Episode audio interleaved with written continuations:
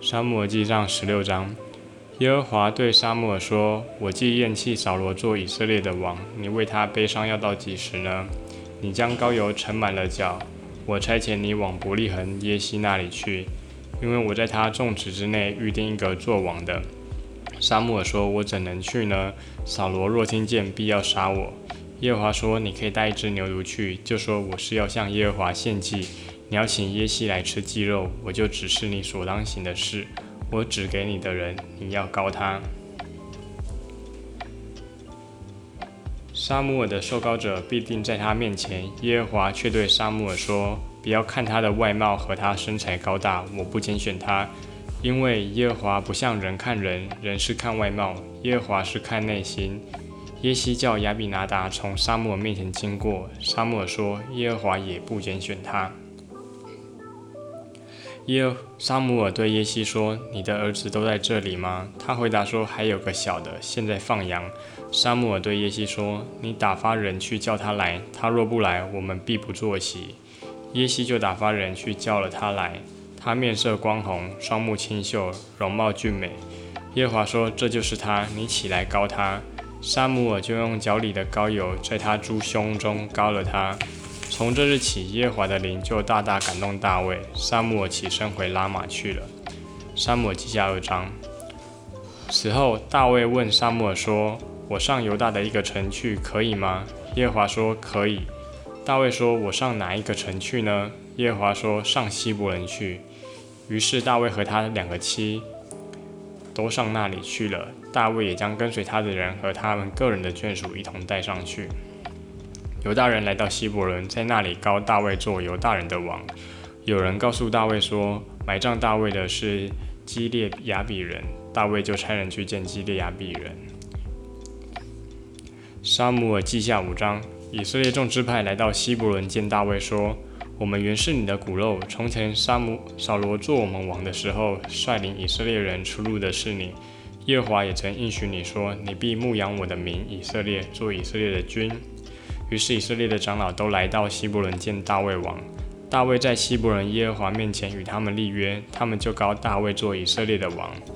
大卫登基的时候年三十岁，在位四十年，在希伯伦做犹大王七年零六个月，在基路山人做以色列和犹大王三十三年。大家好，欢迎来到大一小题进行式，我是大一。今天要来分享第六个圣经旧约人物，那就是圣经里面最有名的君王大卫。之前在讲扫罗的时候，有稍微带到，大家就算之前没有听过，应该也至少知道米开朗基罗的大卫像，或是以色列国旗里面的大卫之星吧。虽然大卫跟神超亲近，从小就做了许多的大事，像是为了保护羊群打狮子打熊，到击败出言不逊的巨人歌利亚，但是再来等他的却是许多的困难。他开始被追杀，离开以色列。装疯卖傻，一直回到以色列，从希伯伦开始，慢慢把整个以色列吃下来。从他被高抹到王，变成实际的以色列君王，花了超过二十年。这个过程真的需要很多的耐心及信心。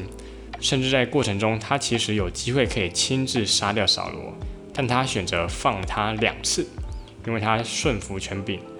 不过，因着他的顺服跟与神的亲密关系，使得他的王朝得以长长久久。就算他的后代有各种的不讨神喜悦，神人因为他的缘故，纵使国家分裂成南北两国，仍使大卫王朝能够得以延续。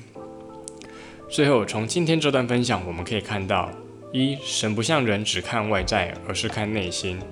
重点不是在外在的行为，而是内在的真实。但是也不能因为这样就不打理自己哦，毕竟人生在世还是要与人相处的。二，神有他的时间，即使在短期看不到希望的时候，仍然要依靠神，深信主是良善的主。嗯，神的咒诅跟延续都会延续，诶，但祝福却是到千代。嗯，小知识时间。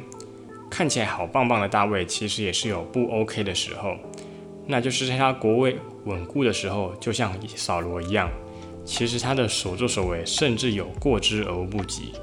他为了一个外遇的对象杀了他的老公，而那个老公正是他手下忠心职守的将领。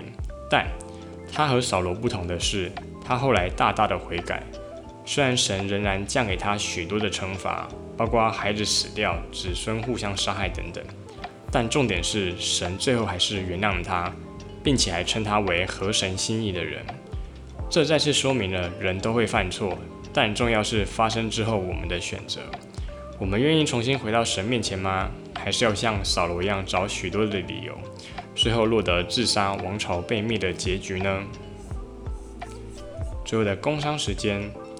如果大家听得还满意的话，欢迎分享加订阅。